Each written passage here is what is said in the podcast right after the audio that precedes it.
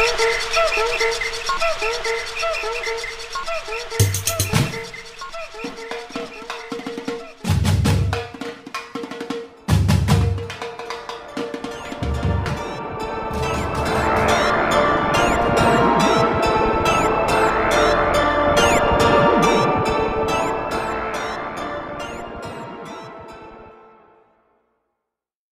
Meu nome é Natália Salazar. Meu nome é Mônica de Lima Knudsen. E bem-vindos ao Crime Win, a semana de crossovers dos podcasts de True Crime, a, a collab mais esperada do Brasil e do mundo. Sim, vamos, vamos exagerar, né? Vamos exagerar. É. É, hoje a gente está recebendo o Ex-Crime e a gente tem a Carol aqui. Uh, tudo bom, Carol? Como é que você tá? Oi, gente, eu sou a Carol, a do Ex-Crime. eu tô bem. O meu podcast é um podcast de crimes reais, como é, a maioria, todos os episódios, todos os podcasts desse Crime Win. E vocês podem escutar no Spotify, no Deezer. É, tem um link lá no, na bio do meu Instagram, então vocês, é só vocês ir lá e clicar e vai aparecer todas as plataformas que vocês podem escutar lá. E é isso, gente. E qual que é o seu Instagram? Qual que é o seu handle? O meu Instagram é Xcrime Podcast, o Instagram do podcast. Vão lá e seguir a gente. E para os ouvintes que estão aqui por causa do X-Crime e que vieram conferir o nosso podcast, o nosso episódio com o X-Crime, é, a gente vai apresentar o Patramado um pouco, porque o Patramado ele não é um podcast para todo mundo. Tem muita gente que não gosta do nosso podcast, porque a gente faz muita piada. É, é importante que a gente fale que eu e a Mônica, a gente faz realmente muita piada. A gente faz muita piada quando os crimes ou as tragédias acontecem na nossa vida. Então é assim que a gente lida com, com trauma e com coisas ruins. A gente faz piada, a gente brinca e a gente ri. E a gente ri da gente mesmo, principalmente. É, mas a maior parte é da gente mesmo, né? Hum. Que a gente tá rindo. Obviamente que a gente não faz piadas com as vítimas ou com o que aconteceu com as vítimas. Muito pelo contrário, a gente é conhecida por militar aqui até demais a favor das vítimas e das famílias. A gente tem até um uniforme, né? Tem até um uniforme de militância, né? Porque afinal de contas a gente é palhaça, mas a gente não é filha da puta, hum. tá bom? É, e palavrão também é, outro, é outra questão que está liberada. é, hoje a gente vai falar então da história da Elisa Lam, uma estudante canadense que apareceu morta em um hotel no centro de Los Angeles. É, mas antes de começar a falar da Elisa, eu vou falar um pouco do Cecil Hotel, que é o hotel que ela estava hospedada. Bom, o Cecil, ele foi construído em 1924 para ser um hotel. Ele começou a ser construído em 24 para ser um hotel de luxo, porque o banqueiro que, que começou a construir esse hotel, ele investiu mais de um milhão de dólares na época. O que está acontecendo? Foi aí? Acho que foi lá fora. um carro? Foi. Uhum. Aí eu moro num conjunto, aí todo barulho aqui que tá lá fora vem pra cá, sabe? Super entendo. Tem um episódio nosso que o vizinho começou a fazer umas, umas reformas aqui. Começou a Lembra daquele episódio? Sim. Começou a tremer tudo aqui. A gente grava na minha sala e tem uns jogo de copo aqui no armário. Tava tudo assim. Meu Deus, o cara tava derrubando a casa, então. O que, que ele tava fazendo? Ele tava colocando asfalto ele sempre aqui tá fazendo perto. alguma coisa aí. Olha lá fora, sempre ou, ou é ele, ou é as galinhas, ou é, eu não sei. Ou é o meu cachorro, George, que tá sempre fazendo bagunça aqui, tá sempre fazendo barulho. Nossa, aqui em casa tem três cachorros. Ai, que delícia. Manda foto deles depois. Tá. Vamos lá, então. Uhum. Bom, o Cecil Hotel, em, no centro de Los Angeles, de Los Angeles, ele começou a ser construído em 1924 e terminou em 1927. Ele foi construído por um banqueiro por um milhão de dólares para ser um hotel de luxo, um hotel que executivos e turistas ricos iriam se hospedar em Los Angeles. O que os Estados Unidos passava, a cada crise econômica, o, a região em volta do hotel ficava cada vez mais pobre. Essa região é um bairro, uma, uma vizinhança conhecida como Skid Row, E Skid Row é tipo a Cracolândia de Los Angeles, entendeu? É onde a população em situação de rua é extremamente alta. É, teve, acho que tem, teve uma época que tinha 10 mil pessoas vivendo na rua. Nossa. É, Ainda muito, hoje é um problema muito grande, né? com- ainda hoje, Eles moram em, sabe, como é que se chama? barraca de Barracas, acampamento na calçada. Na calçada, assim, é, Assim. Uhum. pelo bairro todo. E essa área, então, ela é assim, ela é conhecida por pessoas em situação de rua, é, pessoas com problema de dependência química, traficantes de drogas. Então, não mas, é. mas eu, eu fico pensando, não é. Essa área não é. Não deve ter sido assim nos anos 20, quando eles iam construir o hotel, já que eles estavam pensando em construir um, um hotel de luxo. Não, nos anos 20 não era. Mas começou com a, a Grande Depressão, Ah, entendeu? Começou. A cada crise que o país hum, tinha, cada crise econômica, o, a região em volta do hotel, Skid Row, ficava cada vez mais pobre. hum. E na década de 80, quando teve aquela grande crise do uso de crack nos Estados Unidos, é, as comunidades mais pobres estavam usando muito crack, as, as pessoas em situação de rua aumentou muito naquela região. Hum. E esse hotel não só tem muita. Então, assim, esse hotel nunca viu o luxo que eles queriam. Só que essa não é a única coisa que aconteceu com o hotel. Não é simplesmente que ele não é um hotel de luxo. O que aconteceu é que nas décadas seguintes, coisas extremamente estranhas aconteceram nesse hotel. Extremamente macabras. Eu não diria estranhas, mas macabras. Então, só na década de 30 teve seis suicídios no hotel. Nossa. O que parece bastante, mas. É um hotel grande, né? É um hotel grande. tipo um quarteirão. é. Eu não sei se é tipo quarteirão, mas ele é grande. Hum. E aparentemente as pessoas adoram se matar em hotéis. Porque tem muita história, tem muito relato. Ah, mas eu imagino, sabe por quê? Porque é, um- é impessoal, não, não é em casa, não é a família que vai ter que limpar e, E achar o e corpo, achar né? o corpo e moral lá, esse tipo de coisa, né? Uhum. Então, hotéis, na verdade, são, são lugares que as pessoas escolhem pra pra se matar. O que é uma coisa extremamente trágica, mas eu acho que já aconteceu em todos os hotéis. Mas eu concordo, melhor, melhor no hotel do que do em que em casa. casa, que seu, sei lá, seu pai pode achar. É, em 1944, uma menina de 19 anos, Dorothy Jean Purcell. Purcell? Purcell. Purcell. Ela estava hospedada no hotel com um amante dela, Ben Levine, de 38 anos. E ela acordou no meio da noite, com dores no estômago, foi no banheiro e ela teve o parto do filho dela, que ela não sabia que ela estava Nossa, eu nunca vi isso. Esse é meu maior pesadelo. É o meu maior pesadelo. Você já viu aquele programa, no- acho que é no TLC, Sim, que tem Eu Não Sabia Que Eu Tava Grávida? sim. Ah, eu acordei de noite, tava com, com dor de barriga, fui no banheiro, o bebê. Tem vários. Eu, eu acho isso super fascinante, porque eu se- sempre fico pensando, ah, deve ser uma pessoa que deve ser muito gorda, que não dá pra notar, mas, mas muitas vezes são uma pessoa que parece bem normal, Hum, mas só que eles têm um, tem bem espaço aqui dentro, sabe? Aí Ah. o bebê fica alojado no quadril e ninguém nota, nem a pessoa que tá grávida. é. Eu já ouvi muito relato também, só que, tipo assim, é, nada demais, sabe? As meninas postavam foto, só que dava pra ver um pouquinho que tava, sabe? Só que eu nunca tinha visto isso de, de nem saber que tá grávida. Então, eu não consigo. Esse é meu maior pesadelo. E eu, te- eu não lembro o nome dela, mas teve uma atleta que ela tinha a parede do abdômen super, assim, malhada, né? Super firme. E ela não notou que ela tava grávida. E daí ela só notou quando ela pariu o filho. Ah, eu, eu, isso pra mim ia ser um milagre, mira, Milagre? milagre de Natal. É, bom, enfim, essa Dorothy Purcell, Purcell hum, Hum. ela não sabia que ela estava grávida e ela estava lá no Cecil com o amante dela, que era um homem mais velho, provavelmente casado. É, mas então, ela acordou no meio da noite com as dores, foi no banheiro, pariu o filho. Entrou em desespero e daí ela achando que o filho dela estava morto, inclusive, porque aparentemente a criança não chorou, ela pegou, abriu a janela do quarto e jogou O a bebê? criança da janela. Nossa. Nossa! Bela maneira de acordar uma criança.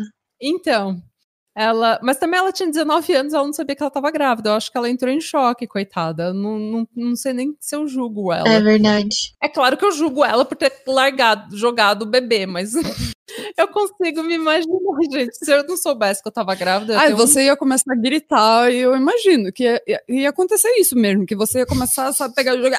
Ah, ah, e de repente eu Igual uma mãe pássaro. Voa, bebê, voa! Ai, que horror, gente. Ah, piada macabra. Mas Hum. então, ahn, ela foi julgada pelo assassinato do bebê, mas ela não foi condenada à prisão, e sim a um hospital psiquiátrico, porque ela alegou insanidade. O que é o que a gente tá falando. Eu, não, eu acho que ela entrou em pânico, coitada da mulher. É, em 1962, um homem de 65 anos chamado George Giannini estava passando na frente do hotel quando o corpo de uma mulher que estava tentando se suicidar caiu em cima dele. Ah, No que eles se encontraram, os dois morreram instantaneamente. É que nem aquela cena daquele filme Magnolia que É um ótimo filme, inclusive, para ver. Eu acho que foi, eu, é, eu acho que foi ótimo. inspirado nessa, nessa história. É... O Cecil, inclusive, foi. Ele era conhecido pelo hotel, por ser um hotel em que as pessoas iam se suicidar. Elas alugavam, elas compravam uma estadia, uma noite na cobertura do hotel, e daí subiam até o telhado e se suicidavam, se jogavam de lá. É, algumas outras coisas que aconteceram no hotel, o serial killer é, conhecido como The Night Stalker, ou Perseguidor da Noite, Richard Ramirez, também morou no hotel enquanto ele estava ativo em Los Angeles. E tem um caso que é o caso mais impressionante que eu acho que aconteceu. É, um jornalista austríaco chamado Jack Unterweger. Essa é a minha pronúncia. Unterweger. Porque ele é austríaco, sei lá como se pronuncia isso. Mas ele se hospedou no Cecil é, na década, acho que de 70, 80, na década de 80, para escrever um artigo sobre o crime em Los Angeles. E porque ele estava escrevendo esse artigo sobre a criminalidade em Los Angeles, ele podia ir em rondas com a polícia, entrevistar policiais e, enfim, conhecer a vida noturna de Los Angeles. Foi quando isso ficou conhecido que durante esse tempo, três mulheres profissionais do sexo apareceram estranguladas e mortas em Los Angeles.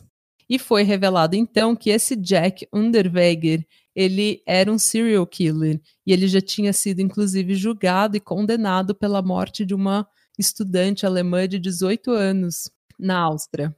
Eu acho que tem uma série com baseada nessa história na Netflix. Eu não lembro o nome, mas eu acho que tem. Tem acho que um filme também com Joe Malkovich, uma coisa assim, mas eu nunca vi. Então, mas esse hotel, então, é um magnético de suicídio e, e serial killers. É um imã de coisa ruim esse hotel. Essa é a realidade. E hoje em dia, como eu falei, né? Vários assassinatos uh, violentos aconteceram lá, roubos, brigas, relatos de assombração, de possessão demoníaca e todos esses suicídios e histórias macabras deram uma fama muito ruim pro, pro hotel. E ele não nunca viveu os dias de luxo que eles planejavam. E hoje em dia ele é um hotel barato, relativamente barato, apesar de ser bonito. Ainda existe? Ainda existe, tá Nossa. aberto e você pode se hospedar no Cecil. É, e ele é um, um hotel que é um hotel barato que normalmente é para assim, estudantes, gente que mora tipo em albergue, sabe? É, que, que viaja se hospedando em albergue, lugar barato. Estudante que precisa de um hotel barato para dormir duas, três noites e viajar de novo. Nossa, mas se fosse agora, eu não, não me hospedava lá, não. Olha, eu também, eu não consigo, eu não conseguiria me hospedar. Tem vários vídeos no YouTube de gente que vai e se hospeda lá pra ver se eles gravam alguma coisa sobrenatural. então. É, e esses, é, como eu falei, muitos estudantes, muita gente procurando estadia barata quando visita Los Angeles. Uma dessas pessoas foi a estudante canadense Elisa Lam.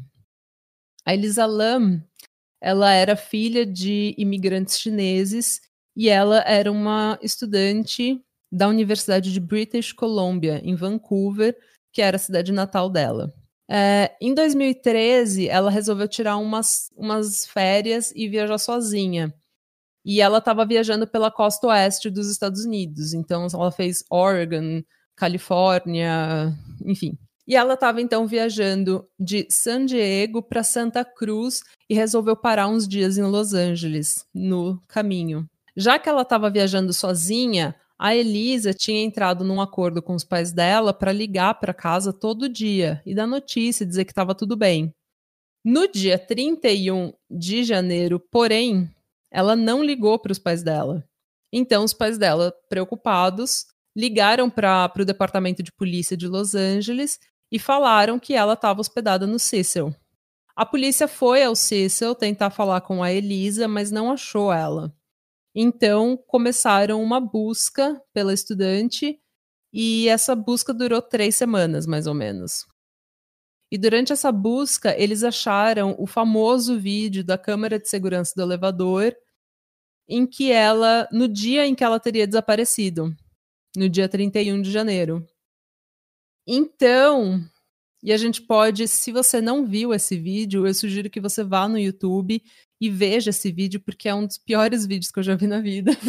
Ele é muito macabro. Tipo, não acontece nada demais, mas é muito macabro aquele vídeo. Eu achei muito bizarro, porque, tipo assim, parece que ela tá fugindo de alguma coisa, mas não parece que ela tá com medo.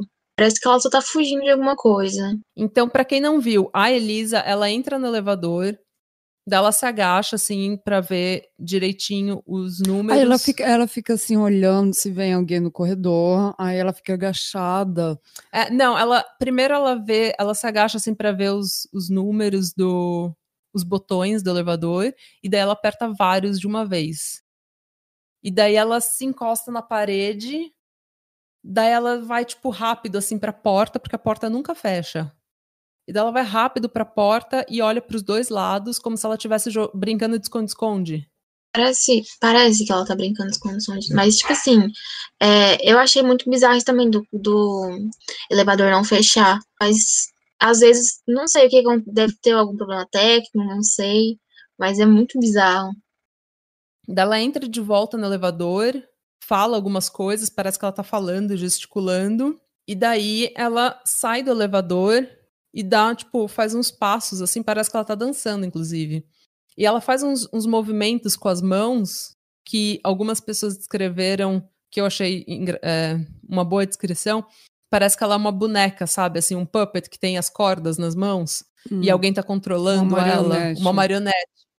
Olha, eu, eu cresci em bloco quando, quando morava no Brasil, muito elevador a gente tinha um jogo que a gente chamava de jogo de dimensões. E isso que eu reconheci quando vi o vídeo pela primeira vez, quando ela começou. Ela tá jogando o jogo de dimensões, ela tá tentando achar o, o, a combinação para ir. Mas a porta do elevador nunca fecha. Isso que é mais estranho. Nunca fecha, daí ela sai do elevador, faz aqueles movimentos, aqueles gestos, e daí volta pro elevador, e daí parece que ela tá falando com alguém, daí ela se encosta na parede meio que para não ser vista. Parece que ela tá brincando de esconde-esconde. Não parece? É, e essa é aparentemente a única. Eu não sei, depois ela sai do elevador e quando ela deixa o elevador, é aí que a porta fecha pela primeira vez. O que é muito bizarro. Ah, mas eu imagino que deve ter um botão que você pode apertar que, que para as portas de fechar. E quando ela saiu do elevador, ela. Parou ela, de apertar. É, ela tirou, ela apertou, sabe, desliga o botão que, que, que para. Mas por que que então ela apertou vários botões de andares e daí não fechou a porta para o elevador não se mexer? Eu não sei. Ela deve ter algum diferente. Hum. Uma teoria que eu tenho é que talvez ela pode ter ido para Sete Além. Vocês já ouviram falar de Sete Além? É esse jogo do elevador das, das dimensões? Não. É, é tipo assim. Depois vocês pesquisam para ver, pra ver como que é. É um é como se fosse outra dimensão, mas não é um jogo. É uma, algumas pessoas têm facilidade para ver isso e outras não. É, é como se você vai para algum, algum lugar que você acha que é normal, só que aí quando você vai olhar direito, não são pessoas normais. Entendeu? É uma, como se fosse uma história de terror. Nossa, eu tinha uns sonhos assim. Que... Mas era, é isso que a gente fazia quando a gente jogava no elevador. A gente tentava achar uma combinação que quando, quando a gente Mas no jogo da gente, a gente viajava com o elevador e quando a porta abrisse, a gente estaria numa outra dimensão. E é assim, tipo o Upside Down do Stranger Things, que é tudo igual, mas um pouco diferente, um pouco mais Uhum. escuro, mais macabro, e tinha tipo almas escuras e mas só que a gente nunca viu nada, mas era, era, era o objetivo do jogo, né? Então, muita, muita especulação na internet fala sobre o jogo coreano do elevador. E eu tenho aqui como que você joga o jogo coreano do elevador. Nossa. Então, já vou explicar. É, se você está ouvindo é, isso em casa, se você mora em um apartamento, não tente isso em casa. Tente na casa do seu amigo.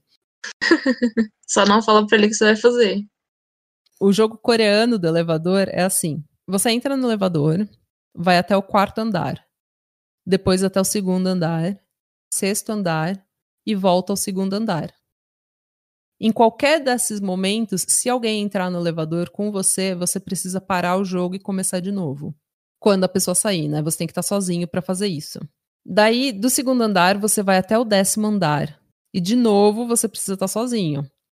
Você então volta ao quinto andar e lá uma mulher vai entrar no elevador. Essa mulher não é humana e você não pode, sob hipótese alguma, olhar para ela ou falar com ela ou reconhecer que ela tá lá. Isso eu tava escrevendo aqui à noite, ontem à noite, Quer dizer que o objetivo, sozinha em casa. quer dizer que o objetivo é fazer uma mulher entrar no elevador e você não reconhecer que ela tá lá. Fingir que não tá não lá. é esse o objetivo.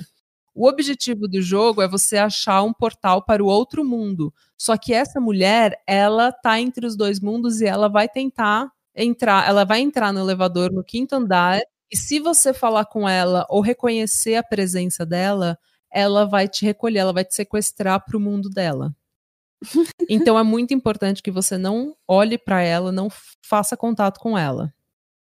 Imagina se for isso que aconteceu e a Liza Lam começou a falar, fazendo fofoca com a mulher. Então, tem uma teoria de que foi aí que a Elisa sumiu, porque ela começou a falar com essa tal dessa mulher e a mulher falou: Não, agora você é minha. E, enfim. Se você for bem sucedido em ignorar completamente a presença dessa mulher, você aperta o primeiro andar. Daí tem duas opções. Ou o elevador vai descer para o primeiro andar, e nesse caso você tem que sair imediatamente do elevador e não olhar para trás. Ou o elevador vai até de volta ao décimo andar. E no décimo andar, a mulher vai falar para você com uma voz muito alta: Onde é que você tá indo? O que, que foi? O que, que aconteceu? Você de novo tem que ignorar completamente a voz da mulher, completamente a presença dela, não olhar para ela e sair do elevador. Quando você sair do elevador, não olha para trás. Daí, se isso, se você for bem sucedido, você tá em outro mundo. E esse mundo, ele é exatamente igual ao nosso mundo, com duas exceções, duas diferenças. Todas as luzes estão apagadas e quando você olha pela janela, do lado de fora, tudo que você vê é uma paisagem cinza com uma cruz vermelha na distância. Hum. Essa é a mesma imagem em todas as janelas pela qual você olha. Gente, esse é Sete Além. É o Sete Além que chama. Só que, é, só que, tipo assim, cada pessoa vê uma coisa, sabe? Uma pessoa vê uma Hum. coisa e você tem medo. Então, é Sete Além. Então, e é isso que as pessoas acham que aconteceu com a Elisa. Por quê? Quase três semanas depois do desaparecimento da Elisa, no dia 19 de fevereiro de 2003. Não? De no dia 19 de fevereiro de 2013, o funcionário do hotel, Santiago Lopes, foi até o telhado verificar as caixas de água do hotel, porque vários hóspedes no hotel estavam reclamando que a água que estava saindo das torneiras estava escura, com um cheiro muito forte e com um gosto horrível. E a pressão de água também estava muito baixa. É, e que a pressão de água estava muito baixa. Então foi lá o seu Santiago Lopes, né? Manda o mexicano, o latino, para verificar a caixa d'água. Claramente latino com esse nome. Vai lá ele, todo feliz, né? Pra fazer o trabalho dele, verificar a porra da caixa d'água. e é quando ele descobre o corpo da Elisa Lam. ela estava nua e as roupas dela estavam boiando junto com, com o corpo dela na caixa d'água. Na autópsia, foi declarada que a causa da morte da Elisa foi afogamento. O exame toxicológico não mostrou álcool ou nenhum tipo de droga ilícita no organismo de Elisa. O único, os únicos, as únicas drogas que estavam no sistema dela eram drogas prescritas para tratar o transtorno de bipolaridade que ela tinha. Quer dizer que ela estava tomando as drogas dela? Mais ou menos, eu vou entrar nisso depois. Ok. É, como eu disse, o afogamento foi a causa da morte. Mas o modo como a morte ocorreu, ainda ninguém sabe. Então a gente tem quatro possibilidades: suicídio, assassinato, fenômenos sobrenaturais e o sete além, ou uma morte acidental. E a gente pode comentar agora os quatro. Bom, suicídio. Uh, vamos verificar então essas quatro possibilidades. Uh, quando uma pessoa está tendo. Uh, normalmente, quando uma pessoa tem pensamentos suicidas, ela não tem perspectiva assim de futuro, ela não pensa no futuro dela. Só que segundo a dona de uma livraria perto do hotel, a Elisa estava bem. Ela estava comprando presente, livro, disco, CD para a família, e ela estava relativamente bem, estava feliz, não tinha nada de nada de eh, estranho com o comportamento dela. Porém, como eu falei, ela tinha transtorno de bipolaridade, transtorno bipolar. E a gente sabe que transtorno bipolar muitas vezes mata. Não ser bipolar, né? Mas não, o... não ser bipolar, mas a, a depressão que vem com, hum. com a bipolaridade. Os sintomas do transtorno bipolar causam a pessoa se matar. Os pais da Elisa falaram que ela nunca tinha tido problema com tendência suicida. Então, eu acho que essa eu não sei, o que, vocês acham? Essa parte para mim. Mas assim, é, não, quando a pessoa tem esse transtorno de bipolaridade, não é que ela, tipo, ela tem a tendência a suicida e tal. A minha tia, ela tem esse transtorno de bipolaridade e às vezes é do nada. É um surto, sabe? Que ela dá. Ela chora, ela vomita, ela passa muito mal. E aí, esse transtorno, sabe? Ela tá muito bem numa hora, mas outra hora, daqui talvez, tipo, duas horas ela não tá bem mais. Ela tá passando muito mal, chorando. A depressão também, que vem com a bipolaridade, é, bate muito forte quando vem a crise. Então, acho que quando você tem esse transtorno, é, não é a tendência que você tem de, de suicida, mas sim a doença em si. É, o, o jeito que eu vi um médico explicando é que você pode pensar em ondas, um gráfico com ondas. E às vezes você tá lá em cima, o seu humor tá muito bom, você tá muito feliz, que é o período maníaco, e daí você cai em uma depressão, numa, como se fosse uma onda, você cai naquele período muito baixo e é, é um a, a depressão é tão forte ou mais forte do que a mania. Então, e quanto maior a depressão, normalmente maior vai ser a próxima, o próximo estágio maníaco. E é uma doença que você precisa tratar, é você precisa tratar com remédios.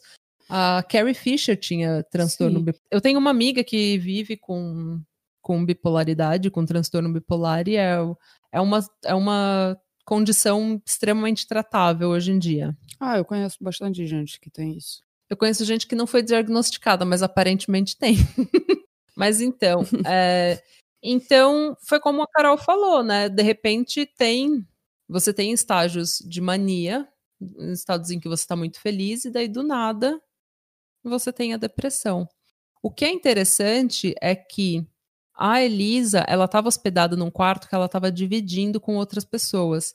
E essas outras pessoas pediram para trocar de quarto porque ela estava porque ela estava incomodando. O comportamento dela estava tão estranho que eles estavam incomodados com o comportamento dela e mudaram de quarto. Como assim?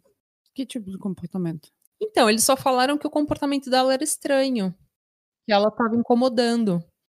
Eu não sei, de repente ela estava secando o cabelo às 5 da manhã. É verdade.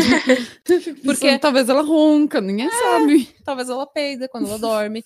Mas não é difícil, porque porque já falando do transtorno bipolar, a Elisa, ela tava, ela tinha quatro remédios que ela estava tomando. No sistema dela, foram encontrados os remédios que foram prescritos a ela para tratar a bipolaridade. E esses remédios eram o Elbutrin, o Lamictal, o Seroquel e o Effexor. Deixa eu ver que eu sou eu sou uma farmácia, né?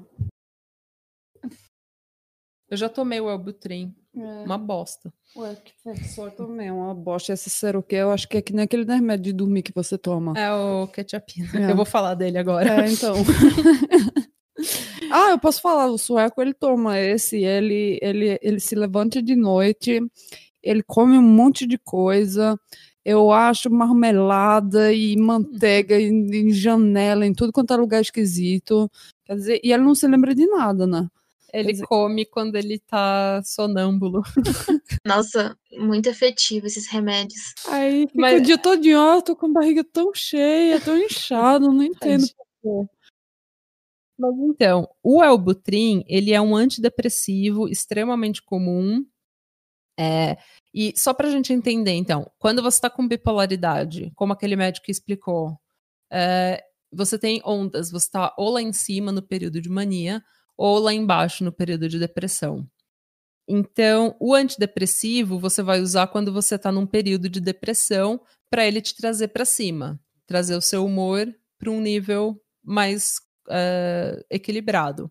O Lamictal é um antiepilético que é utilizado para tratar transtorno bipolar, estabilizando o seu humor. Ou seja, ele quer te deixar sempre no mesmo nível, sem esses picos muito altos de mania ou muito baixos de depressão. O Seroquel é esse quetiapina que a Mônica falou que o namorado dela toma e come tudo à noite quando tá sonâmbulo.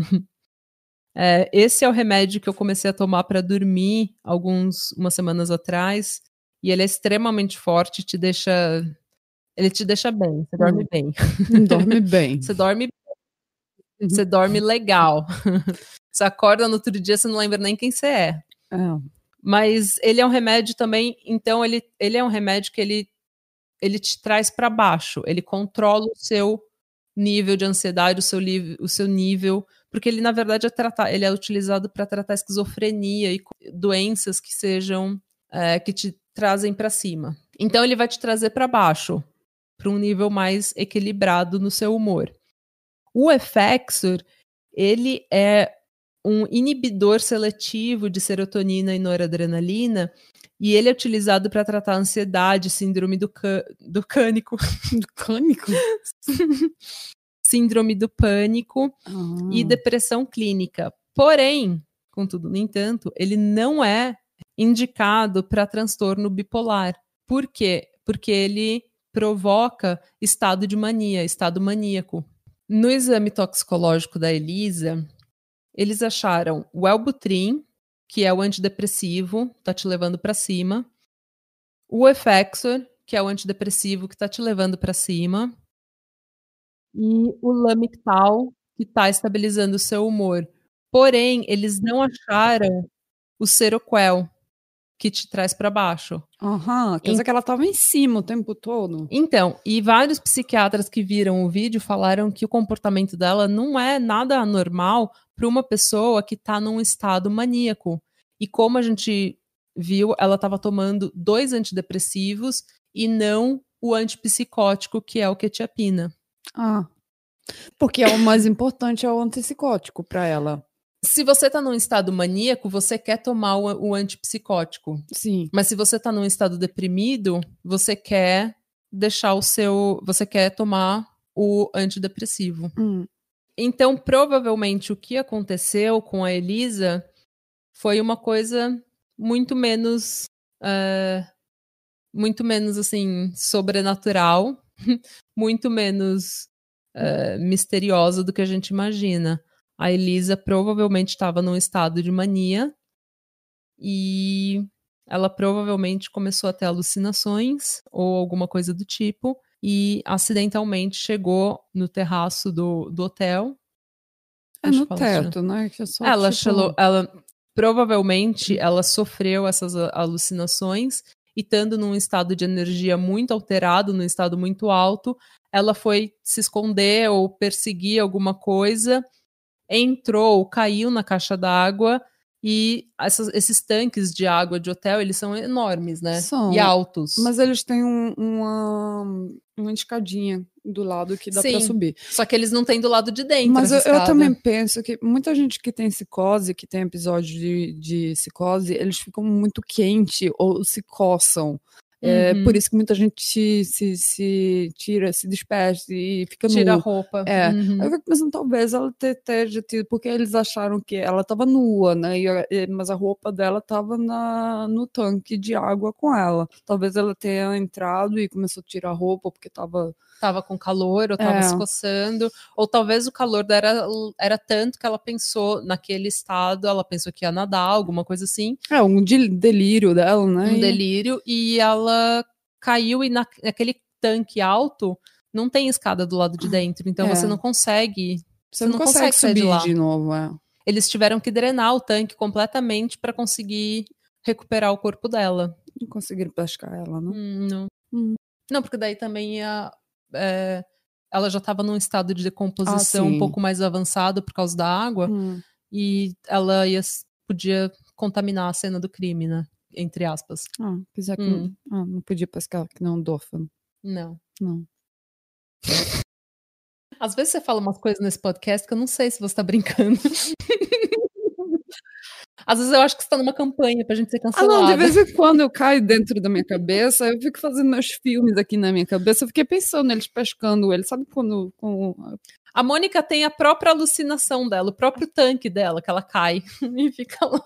Você sabe aquele filme com o Russell Crowe, que ele é o gênio de matemática, mas também. Uhum. Então, eu sou tipo ele, tô tentando, sabe, achar a balança entre a realidade e, tudo que acontece aqui dentro da minha cabeça. Quanto que é 56 vezes 33? Eu não sei, eu não sou Ah, então. calculadora.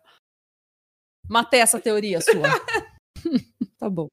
É, outra coisa que é importante a gente dizer também que todos os quatro remédios que a Elisa estava tomando, eles tinham advertências dizendo que a pessoa fica com tendências suicidas, o que não é incomum com esses remédios psiquiátricos. Eu, eu tomo Zoloft, eu já tomei o Albutrin e realmente você vai lá tomar o remédio para depressão, a primeira coisa, o primeiro efeito colateral é pensamento Depressão. suicida.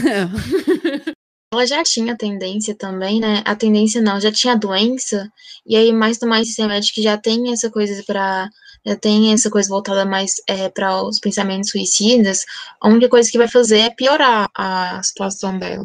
É, alguns psiquiatras também falaram que essa combinação desses quatro remédios extremamente fortes e extremamente assim é, com um fator de suicídio muito alto não deveriam ser prescritos para uma menina de 21 anos é, como a Elisa e em combinação eles deviam ter escolhido São uns remédios muito fortes. são mesmo. remédios bem fortes o É. Elbutrin ele é um remédio bom mas eu engordei 15 quilos em oito meses com esse remédio É, Parecia que eu tinha comido minha família inteira.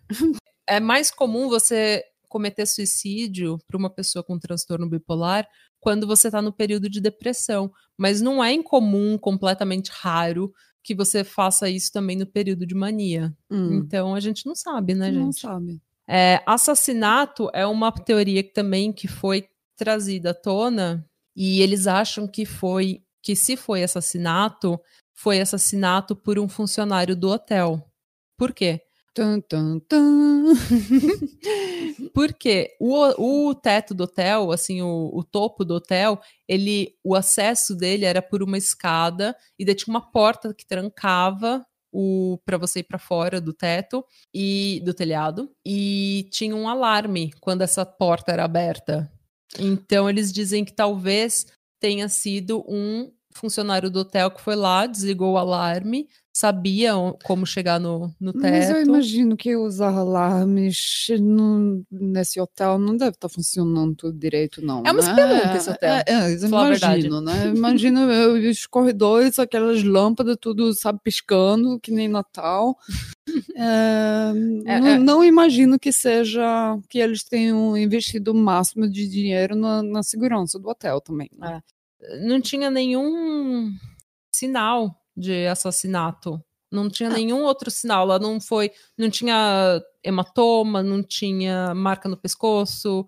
E as roupas dela com possível provas, né? Possível evidência estavam do lado dela. Então, eu acho que infelizmente esse caso é mais um caso em que a gente pensa em teorias de conspiração e pensa no sobrenatural porque é mais divertido, mas infelizmente foi uma mais uma vez uma doença mental que não foi tratado, um transtorno mental que não foi tratado devidamente. E também eu fico pensando, se ela tava Eu acho viajando... que foi mais acidental, sabe? É, foi acidental. Eu É. acho que ela não queria se matar. Não, eu também não acho que ela queria se matar também, não. Talvez ela realmente tenha só alucinado. É. Não sei. Tem uma teoria também que porque esse, esse hotel, ele é muito antigo, né? Então as pessoas que trabalham lá e tal, é, não vai ser as pessoas que, que começaram nesse hotel. São pessoas novas que também não é, conhecem muito bem o hotel. Então, como uma pessoa nova vai saber que tem um acesso que sai para o telhado e não tem e tem alarme, essas coisas, é uma coisa muito complicada para quem é novo no hotel. É verdade. Isso é Hum. verdade. E também é uma. Se, eu fico pensando, se você mata uma pessoa, ou se você vai matar uma pessoa, por que, que você vai esconder no hotel que você trabalha? Por que, que você vai ir jogar no- na caixa d'água, Uhum. onde você vai saber que uma hora, uma, uma hora ou outra Ah, porque vai. tem gente vai sair que na água. adora botar os corpos nos tanques. Eles acham que é. O Chris Watts botou as, as filhas, os filhos, as filhas dele no tanque de óleo. tanque e de é- petróleo. É, mas então, infelizmente, essa é a morte trágica da Elisa Lam, que eu fico pensando sempre, a gente usa essas, essas sei lá, a gente usa assim essas essas histórias como às vezes como entretenimento, a gente pensa em teoria da conspiração, pensa em sobrenatural, em jogo e tudo mais, mas eu fico pensando, Uma muito morte- triste. é muito triste, ela morreu sozinha, num numa, numa hora que ela mais precisava de uma pessoa do lado dela, na, Mas com que ela certeza ela também não deve ter tido muito contato com a realidade. Ela não deve ter. Não, eu não acho que ela tipo, sofreu, mas assim. Mas eu acho triste. é, é uma, é uma morte ninguém- trágica. E morrer sozinha é sempre uma morte. É. né, É sempre uma morte É. Ela é trágica. tão jovem também, né? 21 anos. É.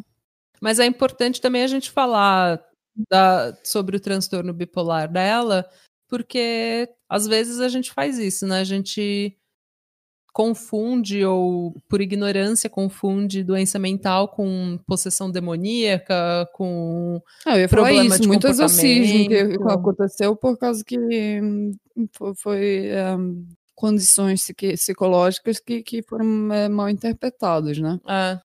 Mas já que é Halloween e a gente tá falando do sobrenatural, Carol, você acredita no sobrenatural? Qual é a sua visão?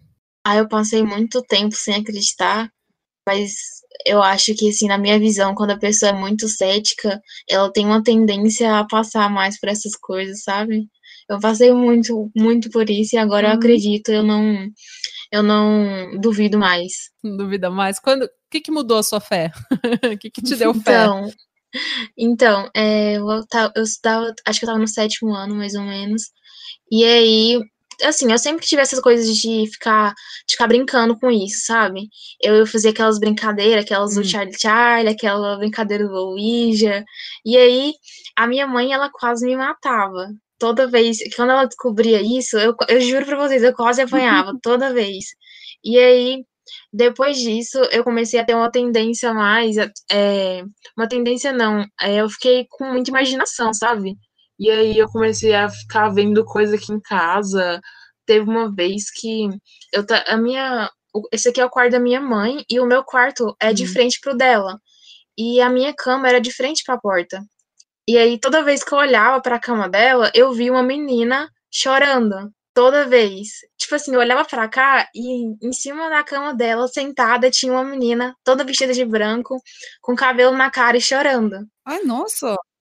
E aí, quando tinha outras coisas também, quando eu tava deitada no sofá e na minha cama tinha um móvel que colocava o computador em cima, parecia que eu via, sabe, uns bichinhos bem pequenininhos, é, com um chifrinho e tal, uns pulando em cima, mas Mas aí depois disso, quando eu contava essas coisas pra minha mãe, ela me levou é, numa mulher pra orar, essas coisas, sabe? Que ela ficou muito preocupada.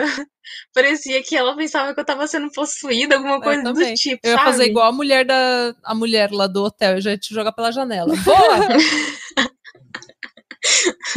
Bom, eu cresci evangélica, né? Então eu cresci.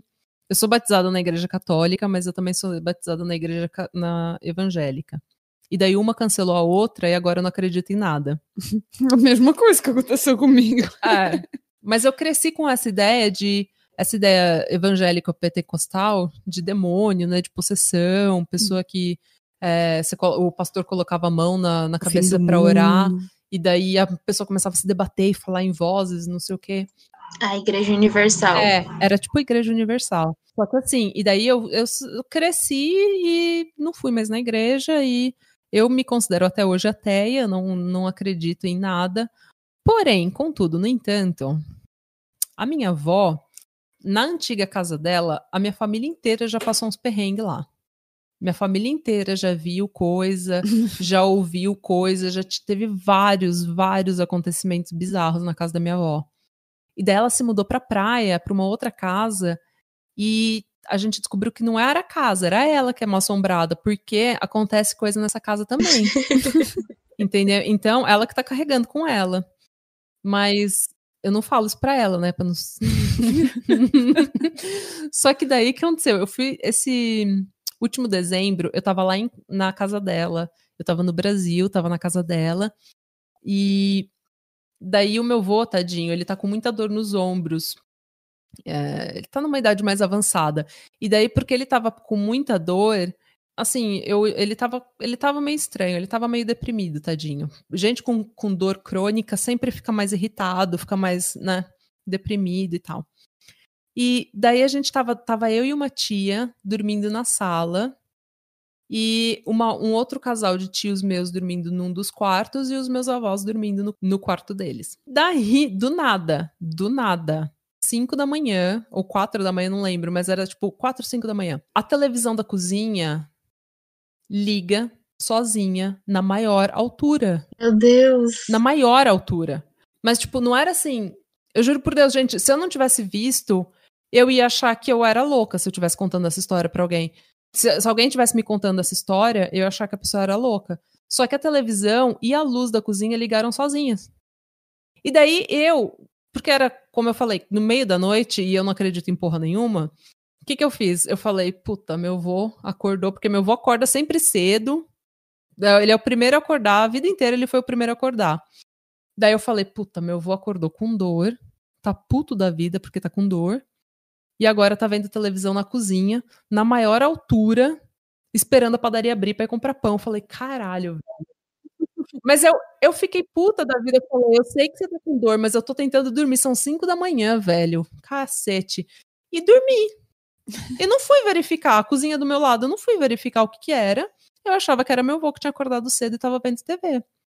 E daí a minha, eu ouvi a minha tia entrando na cozinha e desligando a TV e a luz.